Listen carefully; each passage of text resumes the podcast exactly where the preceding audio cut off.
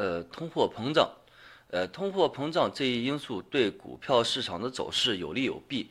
既有刺激市场的作用，又有压制市场的作用。但总体来说的话，啊，利大于弊，它会推动股市泡沫泡沫成分加大。在通货膨胀的初期，由于货币增加，会刺激生产和消费，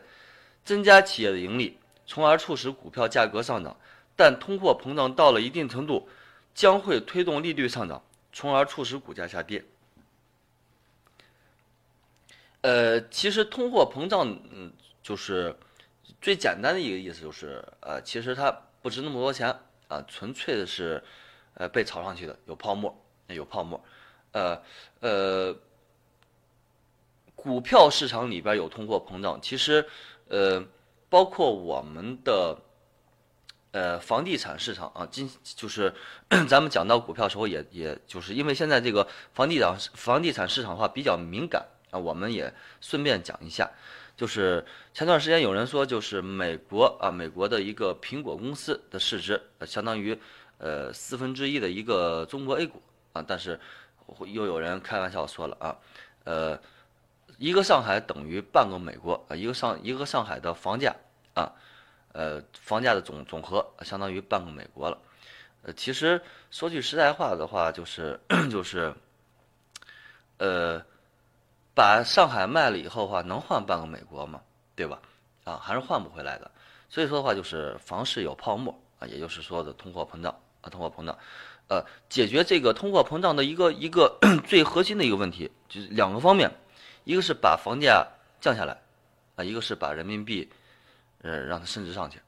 啊，前段时间的话，我们刚打完贸易战以后的话，就是一八年啊，就是十月份之前啊，就贸易战的时候，呃，国家啊，央行出手救这个汇率了，已经救汇率了。但如果说不救的话，很快应该会破这个七块钱啊，也许会更高。就是人民币不值钱啊，以前的话就是，就比如说六千块钱能买一个苹果手机吧，啊。后期的话，也许买美国的东西的话，得需要，呃，同样一个手机，现在六千，也许过两三个月的话，呃，就得，就得八千块钱或者一万块钱，因为因为美国美国人那边说了，你们钱不值钱，你们钱不值钱，啊为什么呀？就是因为这个房价的是一个上涨啊，就是后期的话，呃，你上海房不是值钱嘛，对吧？啊，就是整个啊人民币不值钱了以后，呃，你把。美国，你把你把中国上海的房子，所有的房子都卖都卖了，把所有钱加起来啊，你你也就买一个类似于，呃，跟跟那个上海的一个体量差不多大的一个美国的一个城市，这属于一个合理状态，对吧？呃，到时候的话，我们可以想想，就是人民币得有多不值钱，或者说是，或者说是，呃，就跟日元一样啊，呃，几百几千日元的话，只能买袋方便面啊，到时候也是那样的一个情况。啊，再一个的话就是，只能说是，呃，呃，只能说是人民币，呃，就是房房价下降，下降到一个合理水平啊。你又想 让房价那么高，然后又想又想把那个呃让人人民币值钱啊，那是有点不太可能的，不太可能的。股票市场也是一样的啊，呃，通货膨胀也好，泡沫也好啊，就是如果说一个市场没有泡沫的话，它就没有什么，呃，对人们来说的话，没有什么吸引力了。啊，呃，其实房价真正有了泡沫以后才开始上涨的，啊，也许就是，比如说房价现在北京房价六万块钱啊，也许在一万五到两万的时候啊，那个时候才开始上涨的啊，有了泡沫那个时候才真正开始上涨的，就是这个市场已经有吸引力了，对于普通投资者，呃，普普通投资者来说有吸引力了，股票市场也一样啊，呃，这只这家股票呃这家公司的股票它就值一块钱。啊，它什么时候涨到一块五、两块钱的时候，这家公司的企业啊有了泡沫，这家企业的股票才有了吸引力，啊，才有了吸引力。所以说话，没有通，没有通货膨胀，没有泡沫的话，这样的市场是一个死的一个市场，啊，美国房市崩了盘以后的话，那里边没泡沫，但谁去碰去呢？对吧？在美国，呃，在日本的房市崩盘以前的话，日本的房市一直存在泡沫，但是那有吸引力，那有吸引力。啊，中国目前股市来看，两千零八年啊，两千一八年十月份，啊，市场已经跌到两千五百点了，啊，大部分股票是没有泡沫的，中国 A 股没什么泡沫，啊，已经挤完了。现在没泡沫，但是市场有吸引力吗？没有吸引力，啊，房价现在有泡沫，但是很多人都在关注房价，啊，说明房房地产市场对人们有吸引力。为什么？因为它有泡沫，啊，呃，如果说如果说房价一下从现在北京六万块钱跌到了一万五一平啊，或者跌到两万一平，啊，被腰斩了，这个时候也许中国房地产就是北京房地产没有泡沫，但是这个市场也没有了一个吸引力。没有了对，呃，让投资者对它着迷的这么样一个状态，啊，那个是那个时候的话，房地产市场或者或者说是会处于一个长期啊长期特别死的一个市场，没什么吸引力啊，因为没有泡沫。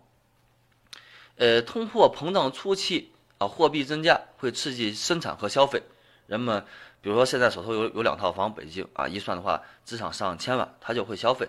啊，消费的话就是。也会刺激企业生产，然后从而增加了一些收益啊，也从而促使股票价格上涨。但通货膨胀到了一定程度，将会推动利率上涨。就是现在这房价，为什么我们要定向啊？呃，涨息呢？就房地产的利息在不断上涨呢？啊，就是因为房地产泡沫太大了啊。我们让呃很多投资者就是理性的看待这个这个市场啊，让投机者。啊，投机的成本不断增加，投机的成本增加了以后的话，他们就会呃去稍微的去去有点降温，呃稍微有点降温，就不那么热衷于投资一个市场一个板块了。所以说的话，价格也会下来，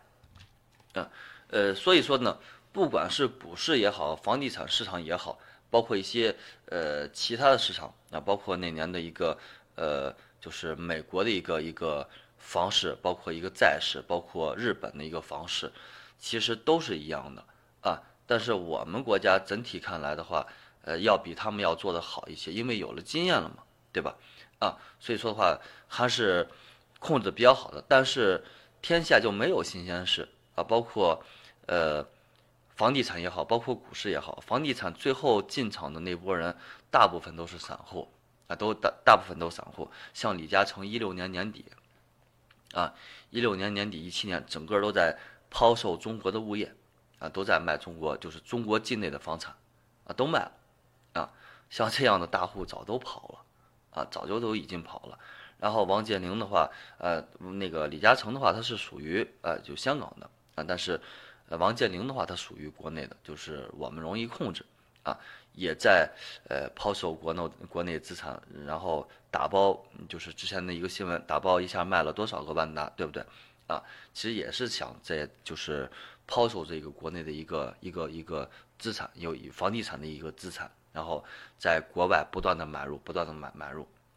啊，他考虑，呃，我个人认为他考虑就两个问题，一方面的话，呃，中国的房地产可能会回调，再一个的话。他担心人民币升值啊，升值以后的话就不值钱了啊，不值钱以后的话怎么办？赶紧把这些钱呃放到国外，国外的话就一些汇率比较稳定的一些国家啊，最起码就是别让自己的钱啊，就是现在放一放放十个亿啊，之后的话值八个亿了就不太好了啊。其实天下没有呃新鲜事啊，天下没有新鲜事。我们现在国家的一个制度也好，包括体系也好，呃，相对而言。啊，还是比较不错的。每一个发展中国家到了发展到这种程度，必经啊，必须得经历的一个阶段。呃，只是有的国家啊稍微早一些，有的国家稍微慢慢一些。包括我们国家，毕竟处于呃发展发展的一个呃后期吧，应该属于啊。等到像美国那样的一个强大时候的话，我们或许就是度过这这一轮呃资产泡沫的一个时候。啊，其实我还是比较看看好国内国内经济的，包括国内的市场。但房市的话，呃，就像我们的领导人说的一样，啊，房子是用来住的，不是用来炒的啊。我们真正该炒的是股市，啊，真正该炒的是股票，而不是房房地产市场啊。呃，但是想要呃想要加大这个这个基础建设的一个呃投资力度的话，必须得。先让房地产涨起来。如果说房子不涨的话，人们也不会那么去急于追求的去买的啊。人们普通老百姓都这样啊，买涨不买跌啊。呃，包括房产也一样，包括股市也一样啊。每一轮每一轮牛市的末期啊，新股民都会进来，包括呃比特币啊，包括比特币。我们真正关注到的，关注到就是让普通的投资者关注到比特币这东西的时候，其实已经到了末期了啊，整个一个上涨的末期了。呃，也不是说是，呃，呃，是我们散户特别无能，因为我们还是，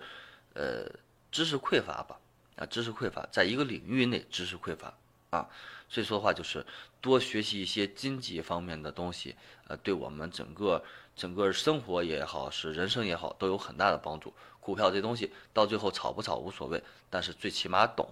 啊，就是跌了以后涨，涨了以后跌，啊，其实就是这样一个道理啊。房地产也好，是别的也也好啊，就是有了泡沫以后的话，呃，推动利率上涨啊，呃，利率上升，然后开始跌，跌到一定程度以后的话降息啊，降息，然后的话降低利率，然后让。市场上有钱，市场更有钱之后的话，再推动上涨。其实，呃，利率啊，利率也好，通货膨膨胀也好，呃，就是就是国家对市场调控的一种手段啊。我们应该合理的去认识，合理的去认识啊，然后合理的去应用到市场当中。呃，就是有这样消息以后的话，我们该如何操作？比如说买房的时候，稍微的等一等，也许还能还能再低一些。